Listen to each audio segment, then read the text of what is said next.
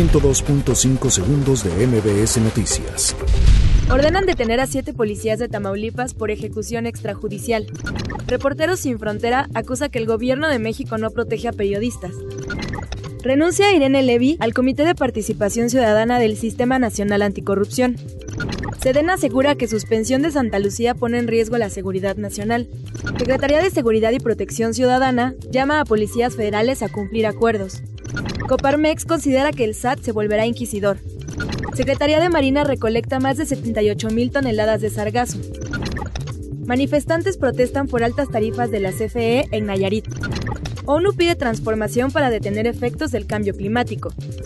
Lionel Messi gana el premio de Best de la FIFA 2019. 102.5 segundos de MBS Noticias.